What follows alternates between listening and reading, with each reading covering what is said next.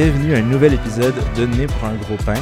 Euh, Aujourd'hui, j'ai le plaisir de recevoir Valérie Thérault d'Hydrosar. Donc, Valérie, merci de te joindre à moi. Ben, merci de m'avoir invité. Je suis vraiment contente d'être ici. Ça fait plaisir, on, on est content aussi. Sans plus tarder, je me présente aussi. Je suis Louis euh, Palacio, l'hôte de Né pour un gros pain, mais aussi le producteur et président de Studio Machiavel, l'agence marketing vidéo pour Mouton Noir. On va rentrer assez vite euh, dans le sujet. On aimerait euh, déjà te poser une première question qui nous, est, euh, qui nous tient bien à cœur. Donc, euh, si on peut roll l'intro. C'est quel genre de pain, toi? Quel type de pain es-tu? C'est vraiment une question que je me pose souvent. Tous les jours. À la maison, là, ça fait ça. mal des fois. Euh, je pense que je suis un pain au chocolat. Donc, euh, un peu marginal, un peu plus loin du pain blanc. Je peux pas juste être un pain blanc. Je dois rajouter une petite euh, touche de funky. Un pain au chocolat, c'est aussi quelque chose qu'on ne sait pas ce qu'il est. Il peut être euh, un pain déjeuner, un pain dessert. Donc, un peu comme moi, euh, il- tu sais, je suis une personne, une journée je veux faire ça, l'autre journée je veux faire ça, fait que je suis remplie de, de petits projets. Donc, moi, je pense que je suis un, un petit pain au chocolat. Pain au chocolat. Puis même Yes. certains vont, vont contester en disant que c'est une chocolatine, Ouf, ça. Là, c'est un autre débat, c'est ça. C'est Ouais. tough ça. Mais toi, t'as fait le choix pain au chocolat. J'ai mis le doigt dessus. T'as mis le doigt Exact. dessus. Ok, super. Ben, sans plus tarder, on aimerait aussi euh, savoir un petit peu c'est quoi l'hydrocère. Donc, si tu veux nous le présenter, Yes. tu vas avoir 45 secondes. Je laisse Chef Karim donner le signal.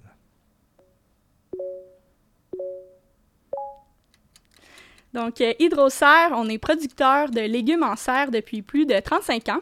C'est une entreprise familiale. On a deux euh, types de cultures, une biologique et une hydroponique. On, fait, on cultive en fait des poivrons, concombres, mini-cocombes sous la marque Vogue. Et euh, dans la laitue hydroponique, on cultive de la laitue comme de la laitue frisée, de la laitue Salanova et de la laitue Boston sous la marque Mirabelle qu'on trouve un peu partout en épicerie. Euh, on a quatre sites de production au Québec. Ça fait plus de 30 hectares de légumes. Puis notre mission, c'est vraiment de cultiver et distribuer des légumes sains et savoureux, ce 12 mois par année, tout en, restant nos, tout en respectant nos valeurs euh, environnementales et hum- humaines. J'ai fait un petit 5 secondes de 5 secondes de plus, mais quand même, almost, c'était proche, c'était Yes. proche, proche. Ben, merci de nous avoir partagé euh, exactement comme un petit peu plus de, de- de- d'un regard sur, sur l'hydrocère. Sans plus tarder, euh, j'arrête pas de dire sans plus tarder, je sais qu'il faut que j'arrête. Je m'excuse à tous les auditeurs qui, m'entendent le dire quatre fois par épisode. C'est mon mot préféré, mais la première section quand même.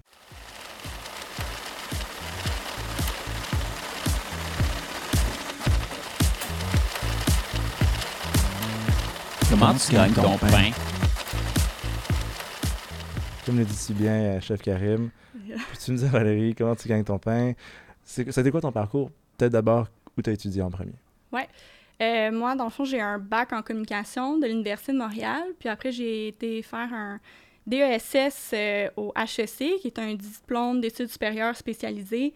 Je l'ai fait en gestion euh, de marque, marketing et médias. Le programme change souvent- de nom, mais ça doit être quelque chose de même rendu aujourd'hui. Euh, c'est là-dedans que j'ai étudié euh, vraiment. J'ai voulu aussi euh, apprendre un peu plus le côté entrepreneurial. J'ai fait des, des petits bootcamps à l'école d'entrepreneurship de Beauce. J'ai fait également un parcours famille en affaires au HEC. Donc, venant d'une entreprise familiale, moi, ça, ça me fascine tout ce qui est relié au reprenariat puis l'entrepreneuriat. Puis spécifiquement le marketing, est-ce que tu pensais un absolument un jour reprendre l'entreprise ou Ouais. d'abord le marketing, ensuite est venue l'idée de reprendre? Ben, comment ça a marché? Je pense que pour moi, euh, j'ai un parcours un peu différent d'un entrepreneur, dans le sens où j'ai pas eu un l'eureka, j'ai pas eu à trouver une idée ou une opportunité sur le marché qui n'était pas comblée. Pour moi, c'est comme si l'entreprise, elle existe déjà. Il y a une équipe en place, euh, il y a un marché, il y a des clients. Donc, c'est un peu un tout inclus. Ça veut pas dire que c'est plus euh, facile que de que de, de reprendre une entreprise que de la partir. Mais pour moi, je suis pas passée par l'étape de la start-up qui est, euh, par exemple, des rondes de financement. Il faut que, faut que tu aies la bonne idée, il faut que tu fasses un plan d'affaires. Donc, tout ça a déjà été fait au courant des années. Donc, moi, la seule question que je me suis posée, c'est est-ce que je veux reprendre l'entreprise? Aussi simple que ça. Puis moi, il y a une question qui était comme, j'en étais obsédée, puis c'était c'était vraiment simple, c'est j'ai toujours voulu qu'on me reconnaisse pour mes compétences dans l'entreprise, puis non pas mon, mon nom de famille. Fait que j'en étais tellement obsédée que je me suis dit, ben moi, je vais aller ailleurs, je vais m'éloigner de l'entreprise familiale pour mieux y revenir.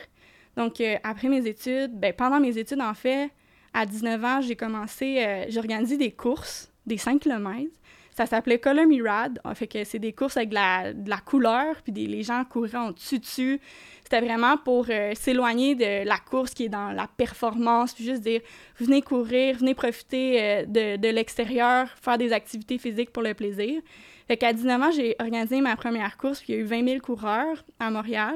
Par la suite, T'avais une équipe pour t'aider? ou- Ouais, j'ai engagé, euh, c'était des amis, j'ai engagé mon frère. C'est sûr que, tu sais, ça s'appelait Stack Lunch Production. euh, la compagnie pour laquelle je travaillais était basée au Utah.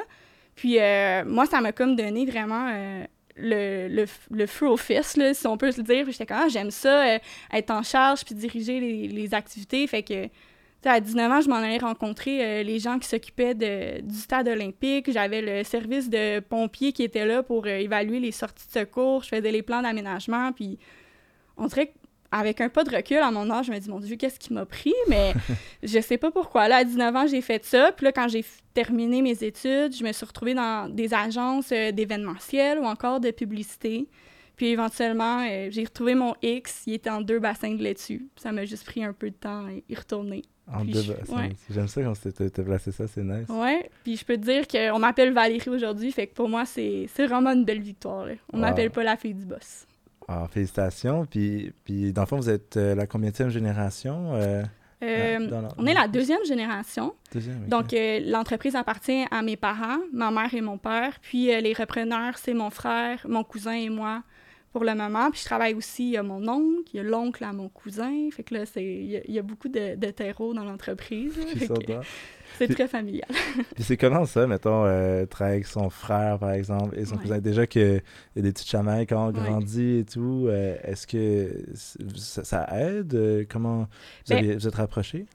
C'est sûr que, mettons, une partie super positive de travailler en famille, c'est que tu connais les personnes par cœur.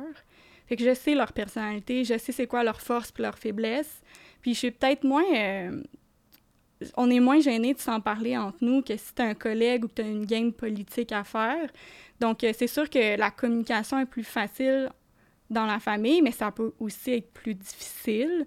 Euh, parce que la fin de semaine, ben, on est au chalet, puis ben, on s'est vu la veille, puis l'avant-veille, puis tu veux parler de bureau, ben, c'est sûr que c'est un sujet qui revient, puis tu peux avoir des altercations aussi parce que notre, notre manière de penser est différente. Fait que pour moi, j'adore travailler avec euh, mon frère, mon cousin, puis euh, mes parents aussi, mais c'est sûr que, tu devenir repreneur de l'entreprise familiale, ben, tu as un clash entre la tradition puis toi, ce que tu veux innover au sein de l'entreprise.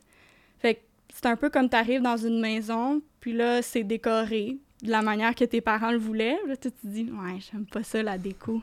Je vais tout stripper. Là, ils sont comme, wow, wow, wow, tu sais, euh, ça, tu y touches pas, ça, tu peux y toucher. Fait que c'est vraiment de faire de la place aux nouvelles, euh, nouvelles idées des jeunes, tout en respectant toute la tradition puis l'héritage que nos parents ont, ont légué dans l'entreprise.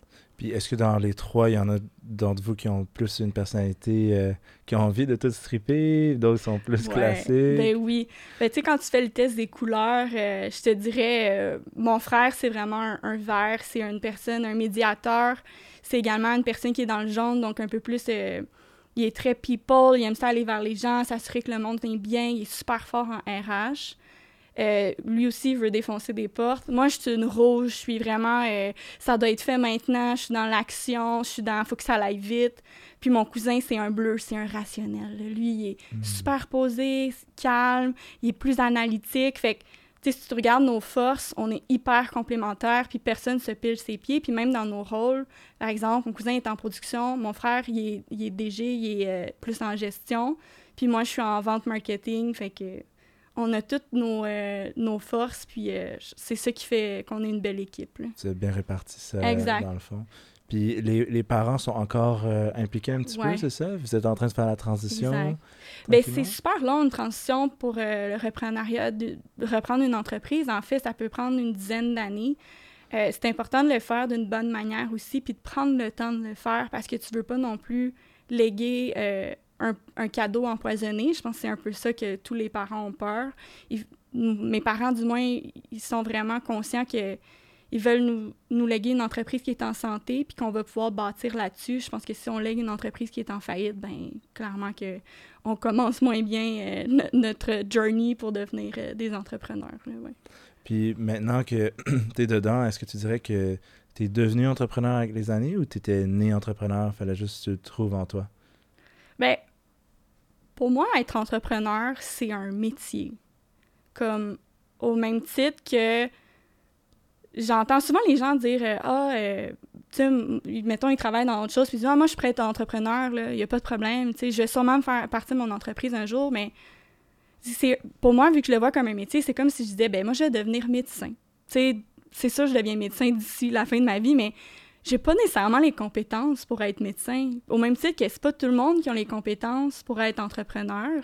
Fait que si tu as, la fibre en toi, si tu as les reins solides, puis tu es prête à dire, ben je, peux tout perdre du jour au lendemain, let's go. Mais pour moi, c'est faut que tu sois un bon gestionnaire, faut que tu sois à l'écoute. Je trouve que c'est- plein de qualités que je pense pas que c'est tout le monde qui l'a. Fait est-ce que je suis entrepreneur?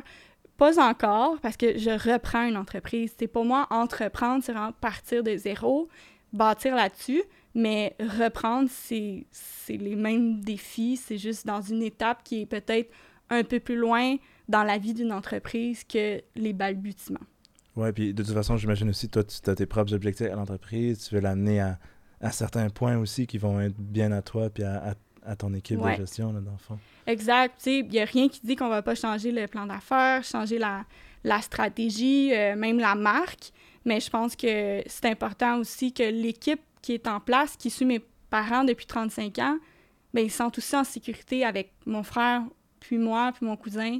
C'est vraiment important, le, le legacy. Puis ces, ces employés-là, ils sont avec nous depuis 25 ans, certains. Ils sont, sont vraiment heureux. Puis moi, c'est le plus important pour moi, c'est de dire, ben je veux qu'ils soient aussi heureux avec mon, mm, la deuxième génération de la famille. C'est vraiment un, un objectif qui me tient à cœur.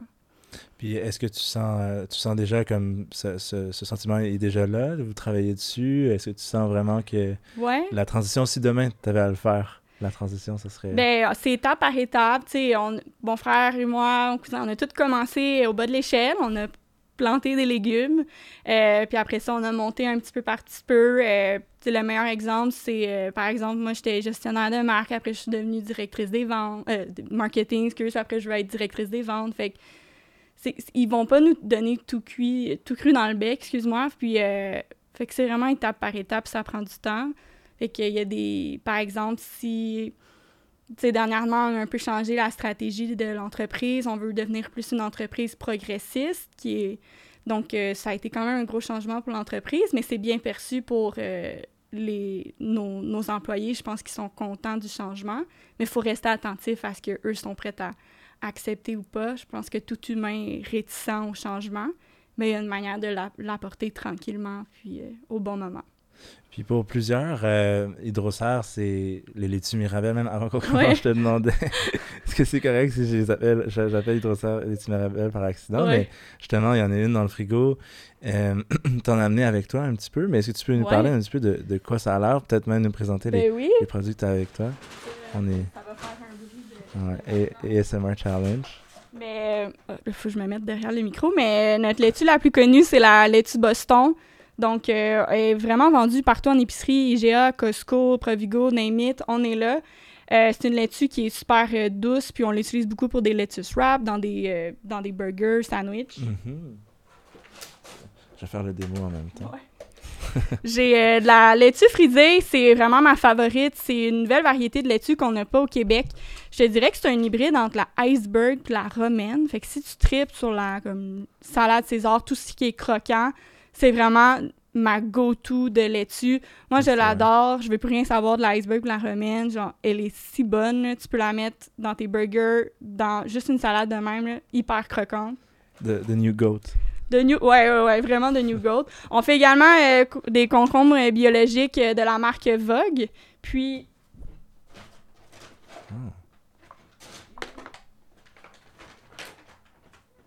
Je me sens vraiment euh, dans un unboxing euh, de célébrité. Donc, euh, on continue dans le bio. J'ai des mini cocombes, poivrons biologiques. Tout ça, c'est fait au Québec 12 mois par année. puis de la laitue, fleur de Mirabelle, en fait, c'est une salanova verte et rouge qui est un peu similaire à la Boston, mais qui rajoute un peu plus de, de couleur dans ton assiette. Fait que c'est vraiment mes produits chouchous. et notre gamme de produits entière, même. wow, nice, nice. Ça, ça, ça pousse à l'année, dans le fond, grâce au fait que vous avez des serres. En fait, l'avantage euh, de notre culture, c'est que c'est des, des laitues, euh, ben, des légumes qui poussent en serre. Ce que ça veut dire, ça, c'est qu'on peut cultiver 12 mois par année, même dans un climat nordique. Donc, euh, une serre, ce que ça permet de faire, c'est d'isoler pour vraiment créer un climat idéal. Donc, on peut contrôler l'humidité, la chaleur, la luminosité, puis plein d'autres variables. Fait que c'est un peu comme dire, ben, j'offre le meilleur climat possible à un légume, puis ben, lui, il va pousser, il va striver, puis il va être, il va avoir le plus de vitamines, de nutriments possible. Euh, puis moi, c'est ce que j'aime le plus de notre entreprise, c'est offrir un produit québécois à l'année, ce qu'on n'est pas capable de faire autrement que par cette innovation qui est les serres. Puis est-ce que ça a toujours été les, serres ou c'est une technologie que vous avez rajoutée avec le temps? Ah non, c'est vraiment... Nous, en en 87, euh, on a commencé avec des serres. C'est sûr que les serres, c'est un peu plus connu à l'époque aux Pays-Bas, il y en avait un peu aux États-Unis, mais il n'y en avait pas au Québec. Fait que autour des années 1980, il y a quelques entreprises qui ont commencé des serres. Puis là, nous, on se retrouve 35 euh, ans plus tard, on est l'un des plus grands joueurs euh, séricoles au Québec. Et that's no joke, parce que la, la laitue Boston, que je pense pas mal ben, pas mal de gens ont dans leur frigo. Là. Moi, genre, que j'ai, j'ai grandi avec, puis je la connais très bien. Mais tu me disais que vous aviez une bonne dominance du marché avec cette laitue Boston-là. Oui, ben c'est sûr que quand euh, la, saison maraîchère est présente, il y a beaucoup de laitue euh, en champ, mais on dessine peut-être, je te dirais, 97 du marché de la laitue Boston au Québec. Il n'y a pas beaucoup de gens euh, qui en font. Mais c'est sûr qu'il va y en avoir d'autres qui vont arriver. Mais en ce moment, on, est vraiment l'un des seuls, du moins durant la saison froide, qui produit de la laitue euh, Boston. Puis c'est quand même une fierté, j'imagine, d'avoir réussi à atteindre ça. je pense qu'il y a une grande compagnie qui peut dire on a 97 de. Du marché. Ben, en même temps, tu sais, la compétition s'en vient. Là. Moi, je l'attends de, de, pied ferme. C'est sûr qu'un jour, il y a quelqu'un qui va débarquer et faire de la laitue comme nous. Mais c'est une belle fierté de voir que euh, les, les, épiceries nous font confiance, puis ils nous font de la place, puis euh, la journée qu'un autre compétiteur va arriver, le produit va devoir être meilleur que le nôtre. Fait que nous, on est prêts à, à, à s'améliorer puis à innover pour qu'on ne perde pas notre place en épicerie, c'est certain. Puis parlant d'innovation, est-ce que vous avez, on aura l'occasion d'en parler un petit peu plus tard, mais vous avez beaucoup de, de plastique, il est 100% recyclable, j'imagine, mais est-ce que vous essayez aussi de, c'est un défi que vous En fait, moi, je suis obsédée par notre plastique, j'ai beaucoup d'obsessions, mais... Ça, c'est une d'elles.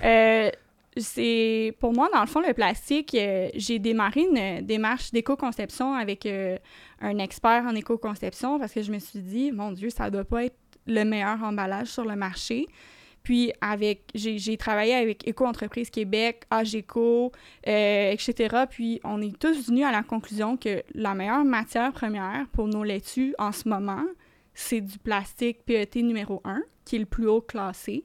Puis éventuellement, on aimerait ça se tourner vers du RPET. Euh, c'est comme un plastique PCR, donc du plastique qui, qui a déjà été transformé. Par exemple, on peut penser à des bouteilles d'eau mais ils vont être réutilisés puis retransformés, par exemple, dans nos clamshells de laitue. Fait qu'ils ont une, deux, ça peut aller jusqu'à huit vies. Puis après ça, le plastique, il perd un peu de sa force, puis là, on doit, on doit le mettre de côté. Euh, donc, en ce moment, c'est la meilleure matière première pour nous. Puis, euh, ce qui est important de savoir, c'est, par exemple, pourquoi notre laitue est emballée, puis les laitues en champ ne le sont pas? La réponse est super simple, c'est que une, laitue de serre, c'est très fragile. C'est pas euh, fibreux, il n'y a pas de sable, ça n'a pas connu le vent, les animaux. Donc, c'est un légume qui est, qui est moins coriace, plus tendre. Donc, aussitôt qu'on ne le met pas dans un emballage, il va perdre de sa fraîcheur. Donc, la laitue, au bout de 24 heures, va devenir molle, molle, molle. Comme une laitue que tu oublies sur le comptoir, là, ça devient un peu mou, ça te donne moins le goût de la manger.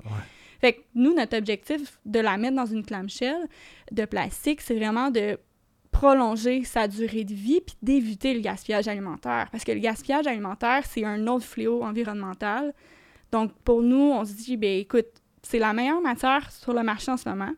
Puis attendons les innovations parce que je suis certaine que on va avoir d'autres euh, d'autres types de matières premières qui vont arriver, mais pour le moment, de ce qu'on on voit de nos fournisseurs d'emballage, ça s'en vient, mais c'est long à, c'est long à produire. Il n'y a pas encore une, une masse critique pour, pour que ça, ça fasse du sens. Exact, exact. Plus la, la, la demande va être grande, plus il va y avoir des offres, mais il faut aussi des innovations. J'ai entendu des gens qui rajoutaient un liquide dans le plastique, puis là, ça pouvait se, se décomposer. Là, je suis comme, ah, c'est cool, on pourrait prendre ça. Puis c'est comme, c'est des millions de dollars. là. C'est comme, il faudrait je vende la laitue 8 dollars. Puis tu serais comme, non, merci Valérie, je vais aller voir Nice. ailleurs. C'est intéressant, on commence à parler des défis justement, puis on a une section qui est pas mal euh, dédiée si Chef Karim, tu veux nous roll?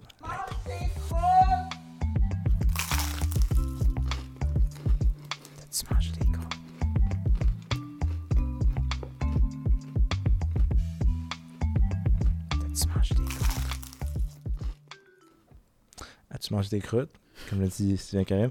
Donc, l'idée, c'est les croûtes, c'est les défis, c'est justement, tu me parlais un petit peu plus tôt que tu as dû quand même faire tes preuves, tu n'as rien eu tout qui dans le bec. Est-ce que tu peux me parler un petit peu de si tu as eu des anecdotes dans, dans tes années, euh, que ça peut partir euh, dans tes projets anciens ou même quand tu étais en train Ouais. de collecter la salade euh, sur, sur les, dans les serres? Ouais. Ben, peut-être un.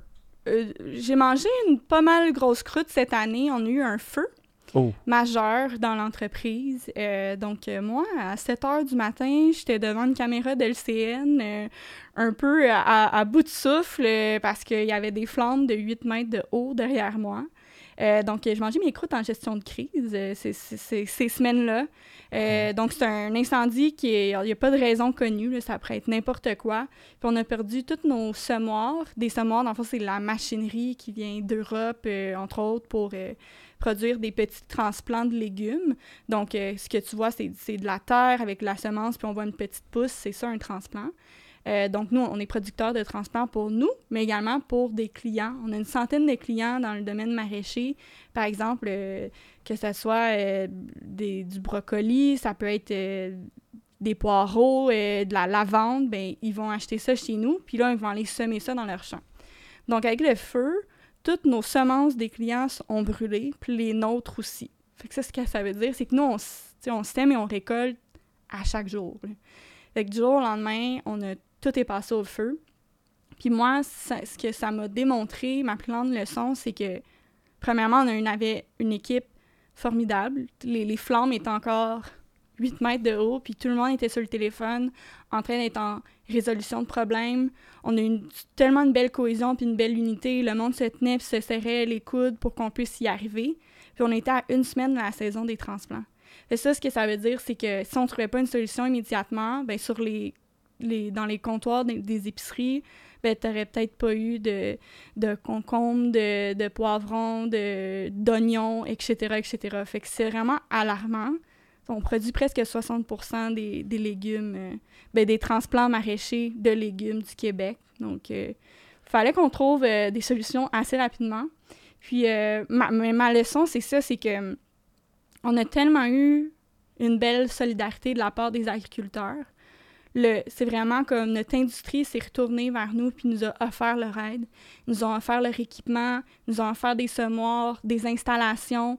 Sont vraiment venus en aide. Puis c'est parfois des gens que c'est des compétiteurs à nous. Puis c'est, comme si, aussitôt qu'il y a un drame de cette magnitude-là, qui est un drame à échelle humaine, vient impacter, c'est comme si on oublie aussitôt que on est des compétiteurs, on est des rivaux. Puis pour moi, ça va toujours me marquer, puis ça va me suivre. Puis c'est pas vrai que tu es obligé d'ignorer un compétiteur quand tu es dans un salon ou un congrès. Nous, on a toujours, ben, du moins, on essaye toujours d'être sympathique, de serrer la main, d'apprendre à les connaître, puis de s'aider, se serrer les coudes dans l'industrie parce qu'on veut s'élever ensemble. Fait que pour moi, le terme compétiteur n'existe plus vraiment euh, depuis cette journée-là. Puis j'espère pouvoir euh, leur retourner la chandelle un jour s'il y a quelque chose qui arrive euh, de cette sorte-là. Wow. Puis ça a été quoi un petit peu, justement, que- qu'est-ce qui vous a. les solutions rapides que vous avez, réussi à mettre en place? euh? Ah, c'était pas évident, mais euh, on a justement les, les semoirs qui nous ont été prêtés. euh, on a fait appel à, notre département de maintenance qui les ont arrangés. Ils ont passé des heures de fou, de fou là-dessus. On a aussi dans le fond, reconfigurer un espace de l'entreprise pour pouvoir commencer la saison des transplants. Puis également, euh, l'horaire des employés a complètement changé. Donc, nous, on travaille beaucoup avec des, travailleurs étrangers temporaires. On en a environ 250 sur euh, tous nos sites confondus. Donc, eux, ils ont dû, euh, par exemple, quelqu'un qui récolte des poivrons, ben là, à partir de maintenant, il faisait de, des, semences de plusieurs légumes. Donc, ça, ça a vraiment été... on a tout repensé à l'horaire, puis comment on pourrait repenser la manière de travailler. Mais c'est un travail euh, d'équipe, puis euh, chapeau aux gens qui, qui l'ont fait à l'interne. C'était vraiment impressionnant de voir euh, les talents de gestionnaire de tous, puis qu'est-ce qu'on peut faire euh, en temps de crise. Il y a une expression en anglais qui est quand même populaire, From crisis comes opportunity. Est-ce qu'il y a eu des, Ouais. des bienfaits que vous ressentez encore maintenant? Est-ce que, par exemple, le fait que les employés ont pu toucher à plein d'autres choses, ça, ça a changé des choses? Pas vraiment, non. Ben, je te dirais, on a dû repenser un peu notre, euh, euh, notre clientèle, dans le sens que c'était quand même beaucoup d'ouvrages faire tous ces transplants-là. Donc, nous, avec le feu, c'est sûr que là, on se retrouve avec moins de machinerie. Donc, on a dû se concentrer sur parfois les clients. euh, un client qui était peut-être plus demandant ou qui était dans le biologique, c'était plus difficile, ben on va essayer de dire bon ben est-ce que on peut l'inviter à aller travailler avec un de nos alliés plutôt qu'avec nous, surtout qu'en ce moment on n'a comme pas les installations nécessaires. C'est un peu ça qui a changé, mais autrement euh, c'est vraiment euh, je pense la résilience ou la solidarité qui, qui ressort de ça. Puis autre défi, parce que tu m'as fait penser à ça avec euh, la main-d'œuvre euh, temporaire Ouais. étrangère. La pandémie, je me rappelle, c'était très compliqué à ce Tu me ramènes dans tes PTSD. là. Ah ouais? ben là, après le feu, avant ça, il y a eu la, la pandémie. Donc, euh, du jour au lendemain, les frontières ont fermé.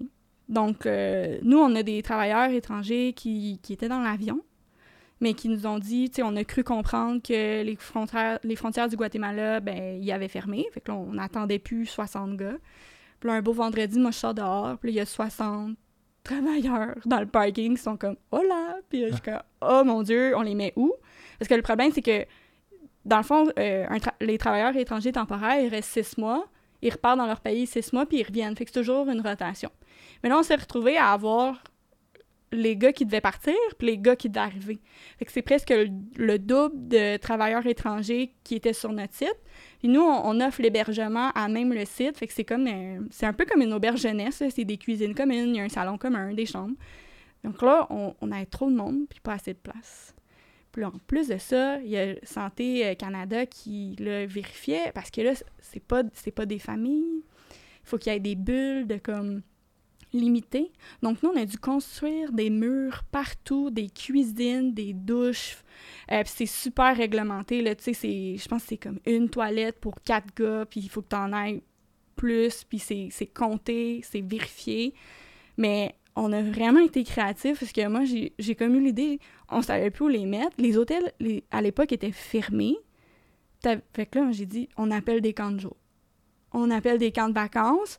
Il y a, il y a des lits là-bas, il y a des, des, des cuisines. Puis là, ils sont allés là en quarantaine, un deux semaines. là. Ils chillaient dans, dans, dans un camp de jour. Puis là, on est allé les chercher. Puis là, éventuellement, les hôtels ont réouvert. Fait que là, pendant deux semaines, les gars étaient à l'hôtel pour s'isoler si jamais ils attrapaient la COVID. Fait que c'était vraiment, euh, c'était vraiment compliqué. Puis euh, encore une fois, chapeau à l'équipe d'avoir fait cet immense casse-tête-là. Tu sais, on parle quand même de 250 travailleurs qu'on doit gérer leur horaire. Puis il faut qu'ils aient à l'hôtel deux semaines pour Ouais. l'isolement. Fait Ça, c'est l'isolement, dans le fond, le deux semaines, genre, quand il arrivait, obligatoire pour. Ouais, obligatoire. euh, je pense que c'était une réglementation. Là. Ben, Ouais, ils l'ont enlevé, mais ouais, ouais, ouais. Wow. Vous avez, vous passé à travers, félicitations. Félicitations de- ouais, on a... Pour vrai, ça a été euh, deux, deux, deux, trois grosses années. Fait que moi, euh, la prochaine crise, là, ça va être euh, Tigidou. Il n'y aura pas de problème. Puis y a-t-il des défis qui sont moins reliés à des crises planétaires ou euh, des grandes flammes que fait, auxquelles tu as fait face en tant qu'entrepreneur qui seraient plus du, du de ressort des, des affaires là, que, que, tu as vécu, par exemple? Euh, ben, c'est quelque chose que mon, mon père a vécu à l'époque. Euh, moi, je l'ai pas vécu, mais j'en ai encore, euh, pour moi, une vision assez claire, qui était... euh, on a eu une maladie de la laitue. Dans le fond, dans les légumes, là, vous le savez pas, mais il y a beaucoup de maladies, la maladie du concombre, de la tomate. Puis ça, ce que ça peut faire, c'est que ça contamine l'ensemble de, de ta production, puis tu perds tout du jour au lendemain.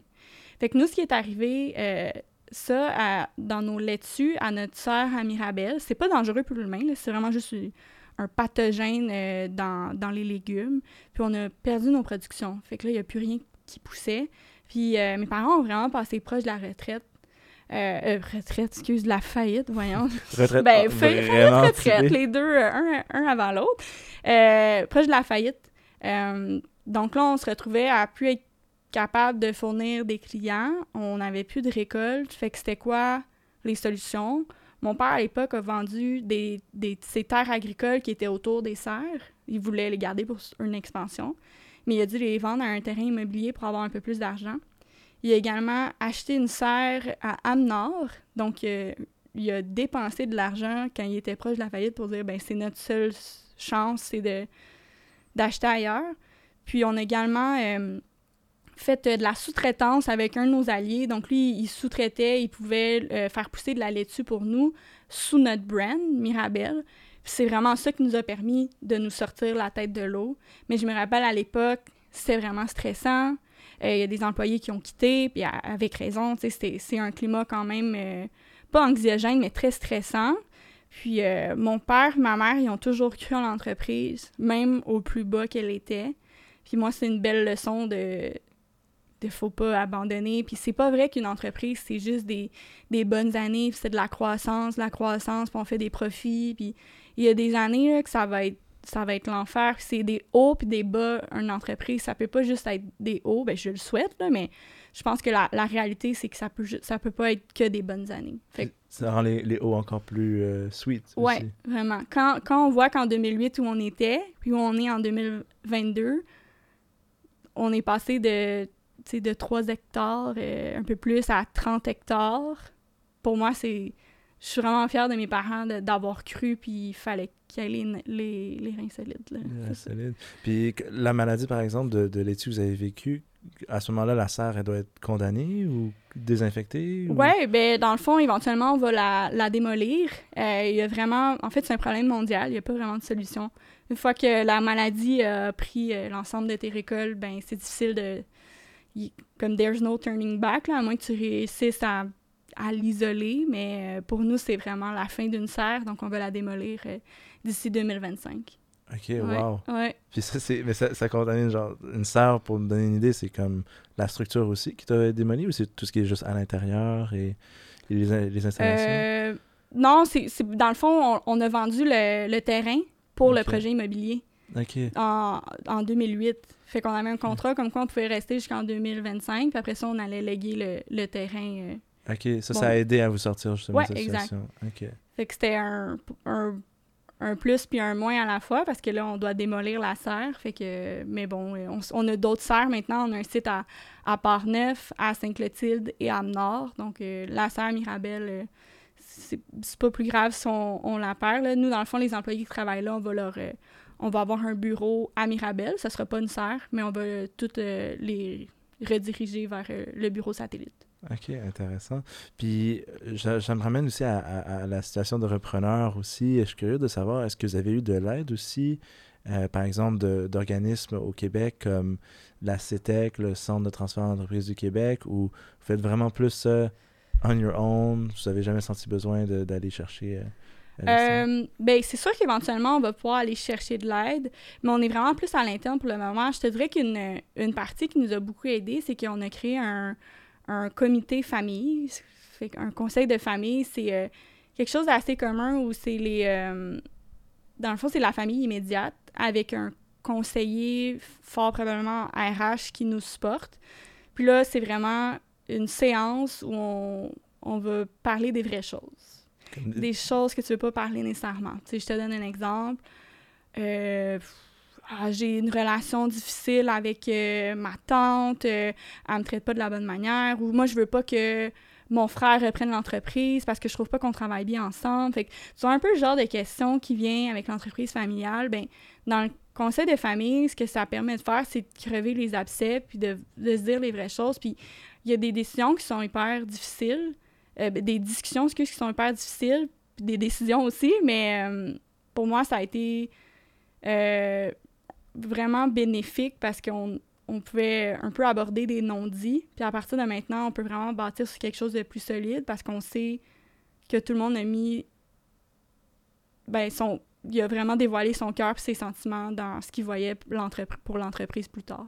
Puis ça, c'est une pratique euh, commune ou vous avez développé ça? Euh, non, c'est quand même commun. C'est pas tout le monde qui le font, mais il y a beaucoup d'histoires d'horreur dans les entreprises familiales où que ça, ça passe jamais à la troisième génération ou quelque chose dans le genre. Euh, fait que ça fait peur. Il y a des gens qui se parlent plus, puis sont en chicane de famille. Puis pour nous, notre priorité, ça va toujours être la famille avant l'entreprise. J'aime mieux avoir une famille unie qu'une business qui marche. Puis il y en a que des fois leur vision est différente. Fait que pour moi, c'est hyper important qu'on puisse euh, avoir une, de l'harmonie familiale, puis après ça, avoir une business qui roule.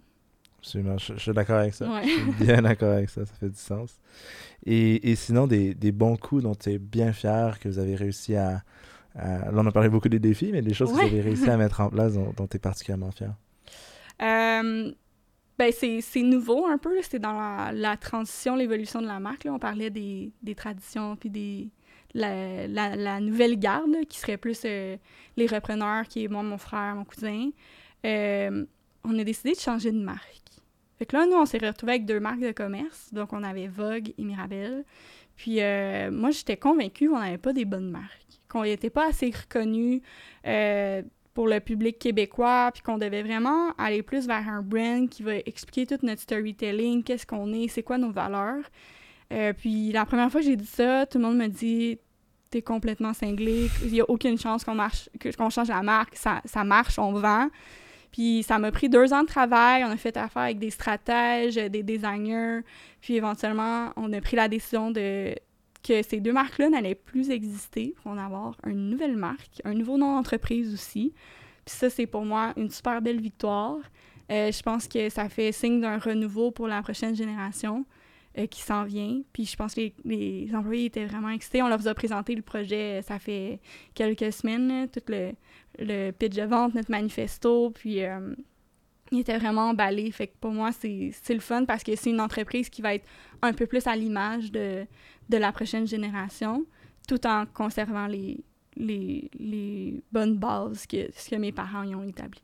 Puis ça, ça va venir euh, quand, ce grand Ça va être euh, au printemps 2023. Printemps 2023, OK. Vous n'avez pas une date précise encore, mais tout est prêt? Pas encore, à cause de la matière première. C'est assez difficile en ce moment. Il manque de colle dans le monde. Puis euh, les étiquettes, c'est difficile d'avoir de la matière première, comme du BOPP. Fait que on essaye, euh, on essaye printemps 2023, mais j'ai pas encore de date précise. On se croise les doigts pour que ça soit à ce moment-là. Donc la colle, genre sur, sur l'emballage, juste ça, ça pourrait être un défi. Hein, Tout est un défi. Oui, oui, oui. Dans, dans l'achat, l'approvisionnement, c'est vraiment un gros défi en ce moment. Il manque.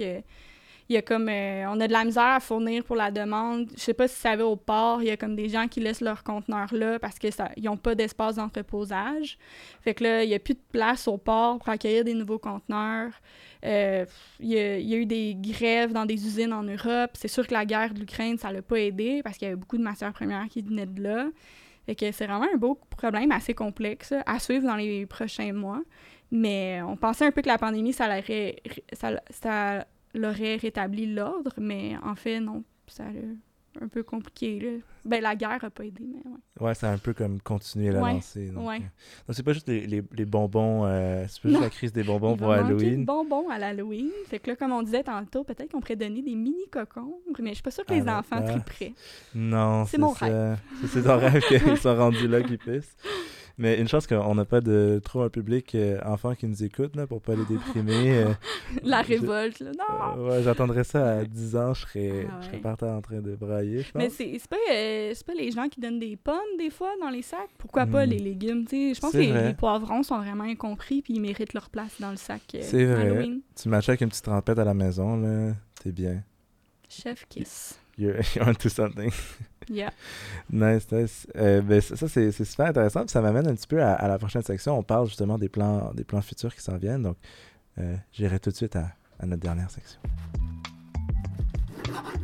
Hum, du bon pain sur la planche. Coupe-moi dans une tranche. Pain sur la planche parce qu'il reste du travail. On a parlé de tous les défis de la pandémie, tout ça. Mais il y a des bonnes choses qui s'en viennent. Vous refaites votre marque. Est-ce que tu vois des, euh, des, tendances dans le marché particulièrement que, sur lesquelles tu aimerais capitaliser? Déjà, vous êtes quand même une entreprise très innovante euh, dans le domaine des serres. Oui. Euh, pour moi, c'est vraiment avec ce que le gouvernement a annoncé, qui était de doubler la superficie des serres du Québec. ce que ça veut dire, ça, c'est que pour nous, c'est vraiment une belle opportunité d'avoir un plan d'expansion puis de grossir nos serres pour avoir encore plus d'hectares. Il y a beaucoup de place sur le marché québécois pour les légumes québécois. Euh, par exemple, nous, juste avec nos mi-cocombes, je ne peux pas fournir 100% du marché. On continue d'acheter du Mexique, des États-Unis. Donc, c'est sûr qu'éventuellement, notre rêve d'expansion, ce serait vraiment d'offrir plus de volume dans chaque catégorie de légumes qu'on fait déjà mais également de diversifier. Donc, est-ce qu'un jour, on préfère euh, des pois sucrés, des fèves jaunes, euh, de la laitue bio, tu sais, d'offrir encore plus euh, de choix? Je sais pas si tu savais, mais au Québec, on peut faire des figues, des citrons en serre. Donc, c'est vraiment juste de trouver la bonne innovation, trouver un légume qui est profitable. Puis, pour moi, c'est vraiment ça que je veux faire pour les prochaines années, c'est diversifier la marque, mais aussi de, de d'augmenter notre superficie de serre. Ce qui est intéressant de ce que le gouvernement a annoncé il y a de ça quelques années, c'est qu'on pouvait maintenant euh, avoir un tarif préférentiel. Ce que ça veut dire, c'est que, par exemple, si ta serre euh, marche à l'hydroélectricité, ben au lieu de payer, par exemple, 12 cents le kilowatt euh, heure, ben, tu vas le payer 6 cents. Puis au lieu que ce soit des entreprises qui dépensaient, mettons, 300 kilowatts ben, ils vont prendre, euh, ils vont accepter les entreprises à 50 kW. Fait c'est vraiment intéressant pour les petites entreprises, les PME autant que les grandes entreprises, puis tout le monde y gagne. Puis ça, c'est le but, c'est un peu de revenir à la base qui est qu'est-ce qu'on est capable de produire au Québec. Puis ça, c'est la pandémie qui l'a mis un peu dans le front. C'est comme est-ce qu'on est autonome? Puis la journée que tout ferme, qu'est-ce qu'on est capable de produire? Fait que c'est ça qui est, qui est inquiétant. Puis je pense que le gouvernement, en nous mettant tous ces programmes de subvention-là, puis d'aide pour qu'on puisse agrandir les serres au Québec, ben c'est vraiment bon pour euh, l'autonomie alimentaire. Puis on est conscient. Et tu as dit figues, citron, ça c'est dans vos plans? De, de euh, pas là, parce qu'on sait pas, tu sais, il y, y, a des cultures, je préfère des bananes si je voulais, mais c'est pas payant. Ta ah. banane coûterait 30 Je dis n'importe quoi, mais pour le moment, c'est ce qu'elle coûterait. Mais il faut, faut continuer de, de, développer des nouvelles idées. je préfère pousser de la salicorne si je voulais. Euh.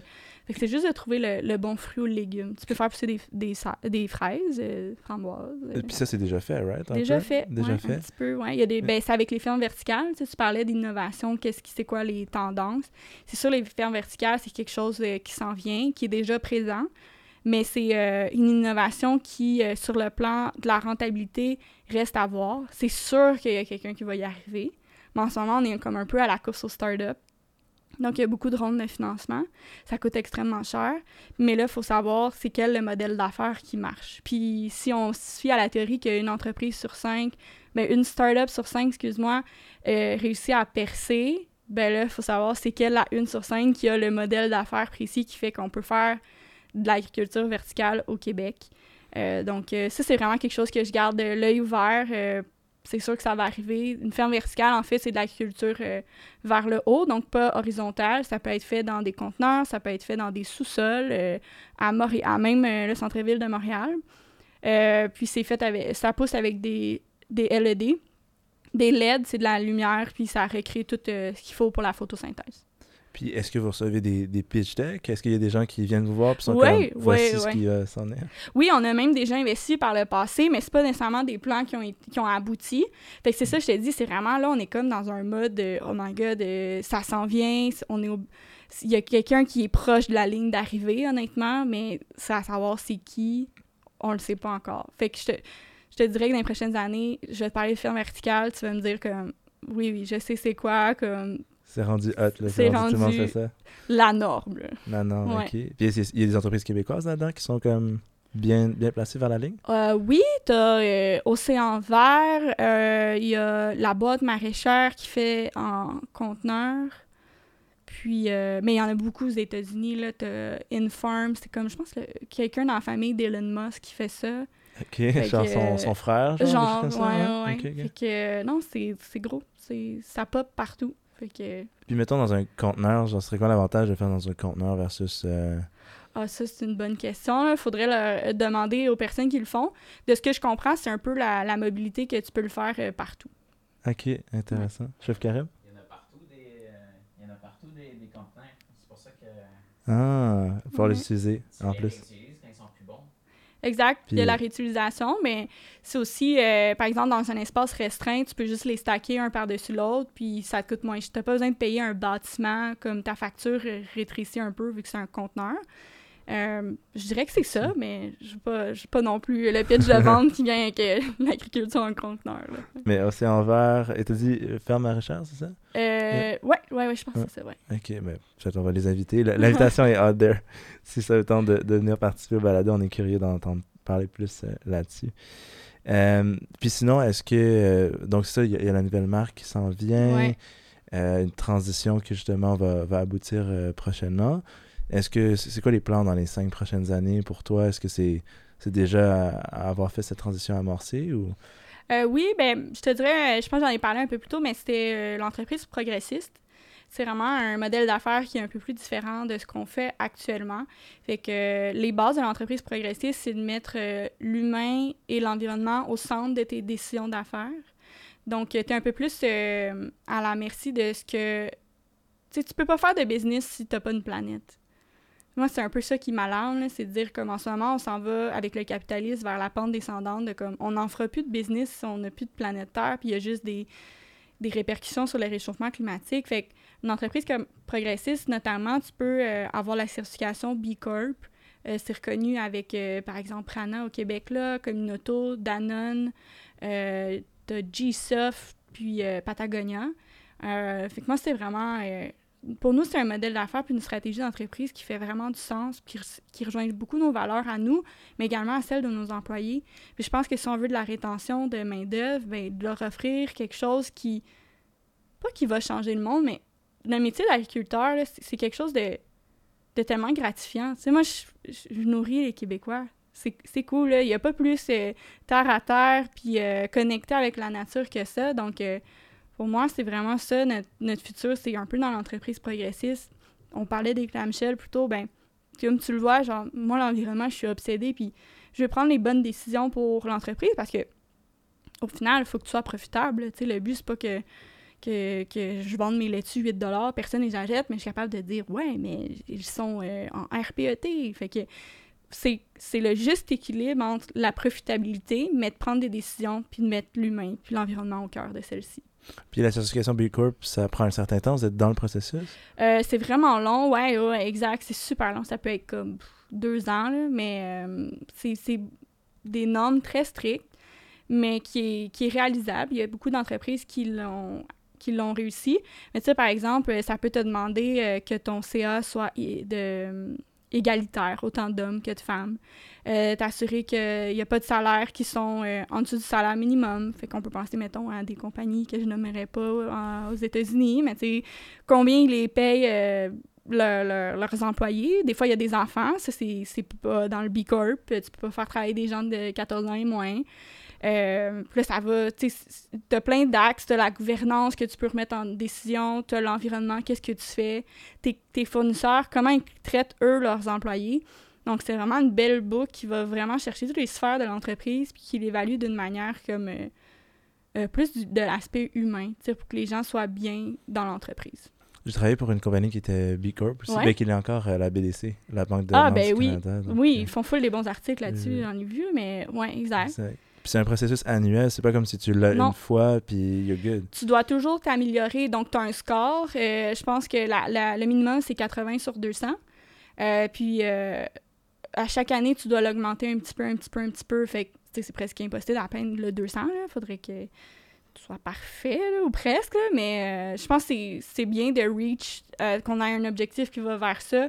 Puis qu'on veut toujours s'améliorer puis trouver des manières de d'innover. Tu sais, par exemple, euh, je dis n'importe quoi, mais dans un truc d'environnement, on pourrait récupérer l'eau de pluie ou réduire nos GES, ben let's go, on part les projets, puis c'est ce qui va alimenter l'ensemble de nos actions au courant de l'année pour que l'année prochaine, ben, on puisse dire, ah, ben on a gagné un score de plus parce qu'on a décidé que on récupérait l'eau de pluie, par exemple. Fait que ça, ça peut continuer éternellement.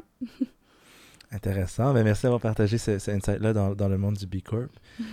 J'irai maintenant avec notre euh, nouvelle section euh, fatidique.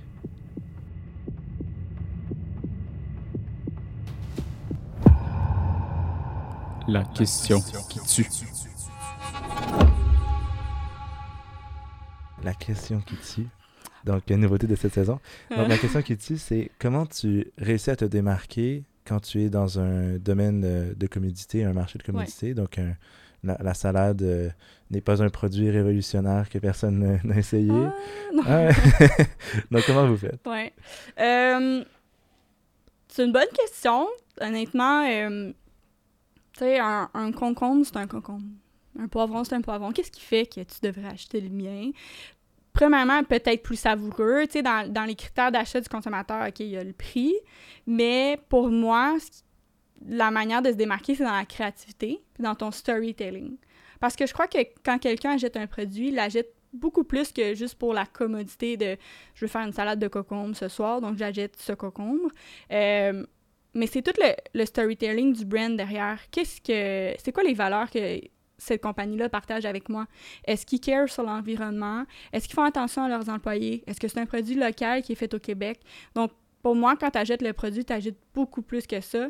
Puis on parle d'entrepreneuriat, puis pour moi, tu sais, quand on dit le mot entrepreneur, il y a comme un aura tellement spécial qui vient avec ça, qui c'est presque shiny, puis les Québécois, je pense qu'ils sont friands d'histoire. Ils veulent savoir c'est quoi l'histoire derrière l'entreprise, puis est-ce qu'elle va réussir? On veut l'histoire de l'entrepreneur qui a échoué ou qui a réussi. tu sais. Nomme-moi le nombre de livres qui se vendent là-dessus. C'est fou, puis je pense que justement de dévoiler notre histoire, d'ouvrir nos portes, puis de dire venez avec nous dans le behind the scene, c'est ce qui va faire que quand on va se retrouver devant deux poivrons rouges, ben, on va choisir le mien plutôt que celui de l'autre. Puis en plus, on a eu droit à cette histoire-là à travers le balado, donc les gens, les gens Ouais. l'ont vécu encore plus. Ouais, c'est vrai. J'aime ça, t'as as bien résumé ça. Et selon toi, maintenant, est-ce que le Québec est né pour un gros pain? Euh, oui, oui, oui. Euh, oui, mais on doit investir en nous-mêmes. Dans le sens où je pense que par moment, on croit que qu'un bien de commodité, par exemple, on n'est pas capable de le produire au Québec. Te donne un exemple, le ketchup. T'achètes quoi depuis des années? Du Heinz? Ouais. C'est ça. Tu sais, tu t'es jamais remis en question pour dire est-ce qu'il y a du ketchup québécois? Est-ce que je pourrais l'acheter? Parce que sur les tablettes, c'est juste du Heinz. Fait que dans notre tête, on se dit ben ça se fait juste à l'extérieur. Nous, on n'est pas capable de le faire au Québec. Mais pourtant, tu sais, je te donne un exemple. Canada Sauce a sorti récemment du ketchup. Il a même vendu la moutarde à Costco.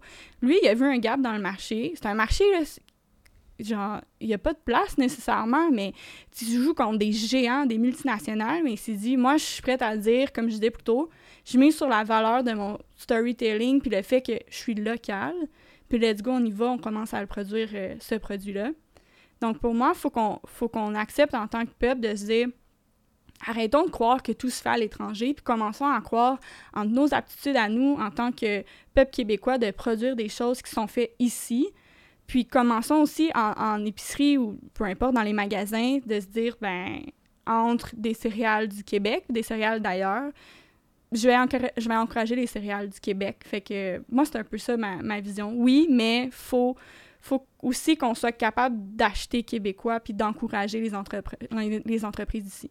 Puis il y a certaines initiatives qui s'en viennent aussi avec le panier, le controversé panier Le, bleu. pont, le controversé, Le ouais, ouais. controversé, mais la, la nouvelle euh, nomenclature pour identifier les produits qui sont soit faits euh, quasiment 100% euh, à l'extérieur, puis juste emballés ici, ceux qui sont entre les deux, puis ceux qui sont emballés, tout fait à Ouais. 100% ici. Là. Ça aussi, ça, ça, ça pourrait devenir très intéressant. là. 100 c'est la même chose en agroalimentaire avec Aliments du Québec, ou Mm. euh, le mouvement J'aime les fruits et légumes euh, du Québec. C'est quelque chose qu'on remarque pas. Sur, sur mes emballages, on a le, c'est le petit ruban jaune, mais quand on porte attention à ces détails-là, ben, c'est là qu'on fait la différence entre ma laitue qui est québécoise puis la laitue qui vient du Mexique.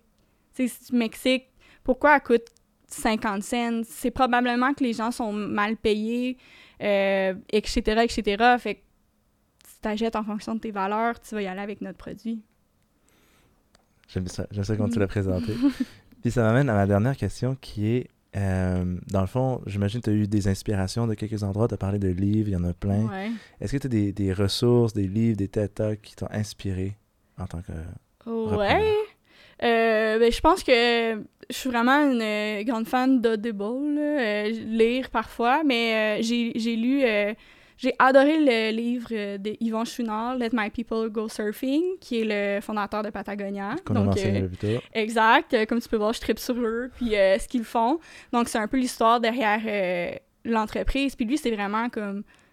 Il était atypique. C'est pas l'en- l'entrepreneur à veston. Lui, il, il allait justement euh, faire de l'escalade avec ses employés euh, pendant l'heure du midi ou quand il y avait une tempête de neige. Let's go, on s'en va tout en ski. Fait que je trouvais ça tellement fascinant comme manière de voir l'entreprise. Puis lui, c'était vraiment de le faire toutes les bonnes décisions pour l'environnement. Euh, j'ai bien aimé aussi un classique, le Simon Sinek, Start with Why, pour les repreneurs Succeeding Generations. Puis euh, au niveau qui n'est pas des livres, mais j'aime beaucoup euh, Entre Chefs, c'est en fait un, groupement qui euh, va te placer dans des groupes avec, par exemple, moi, mon groupe, on est 10 repreneurs d'entreprises familiales. Donc, on est capable de, de se voir à, peu près à chaque six semaines. Puis on va échanger sur des sujets qui, qui nous allument et qui, qui font part de notre quotidien. Tu sais, moi, par exemple, parler avec mes amis puis dire euh, Ouais, c'est pas facile avec euh, mon cousin aujourd'hui, puis je sais pas trop comment dire. Comme, il y peut-être pas la ils ont pas cette réalité-là. Fait que de rencontrer des gens qui ont la même réalité que toi, moi, ça a vraiment changé ma vie en quelque sorte. Ça m'a ouvert les yeux, puis sont d'une grande, grande aide. C'est pas juste pour les repreneurs. Tu sais, tu peux être un, un entrepreneur, puis on va toujours te classer, dans le fond, avec ton groupe. Par exemple, si tu es au niveau directeur ou si tu es rendu VP ou président, ils vont vraiment te mettre dans le bon groupe en fonction aussi de, de ta personnalité puis tu es rendu où dans ta carrière. Fait que euh, c'est pas mal ça, mes, mes euh, livres et recommandations. Une petite liste, puis on s'assurera de l'avoir Mm. dans la description euh, Ouais, as much as you can. Mais merci d'avoir partagé ça, c'est super intéressant. plaisir. Puis je connaissais quelques-uns, mais d'autres qui se remontent sur ma liste maintenant que tu l'as dit. Ouais. Donc, facilement lire. Donc, euh, sur ça, j'aimerais te remercier d'avoir participé. Euh, Merci à toi. C'est vraiment, ben, ça, ça fait un plaisir. Puis, je pense que c'est- rare qu'on a l'occasion de, de recevoir un- une marque aussi iconique au Québec C'est gentil. et, et, euh, encore mieux dans, dans l'alimentaire. Donc, c'était vraiment intéressant Ouais. d'en apprendre plus là-dessus. Euh, je souhaite à tout le monde aussi, avant de l'oublier, un joyeux Halloween. Euh, ça s'approche très vite. Euh, donc, euh, profitez-en. Malheureusement, peut-être sans autant de bonbons que d'habitude. Je veux pas être trop dramatique. un malheur, là, mais il y a des mini-cocons. Les mini cocons, ça c'est quand même nice. Ça se met bien dans un food platter au party Yeah. d'Halloween. Excellent. Ouais, ouais. Donc, donc c'est vraiment ça. Puis nous, on se revoit sinon pour un prochain épisode la semaine prochaine. Merci d'avoir été des nôtres pour un autre épisode du balado Né pour un gros pain. Comme vous le savez, cet épisode est enregistré au studio Machiavel. Si tu n'as pas peur de déranger ou de défier le statu quo, visite machiavel.com pour voir comment, à travers le marketing vidéo, on peut t'aider à réaliser tes ambitions. Pour nous, on se revoit au prochain épisode. Au revoir.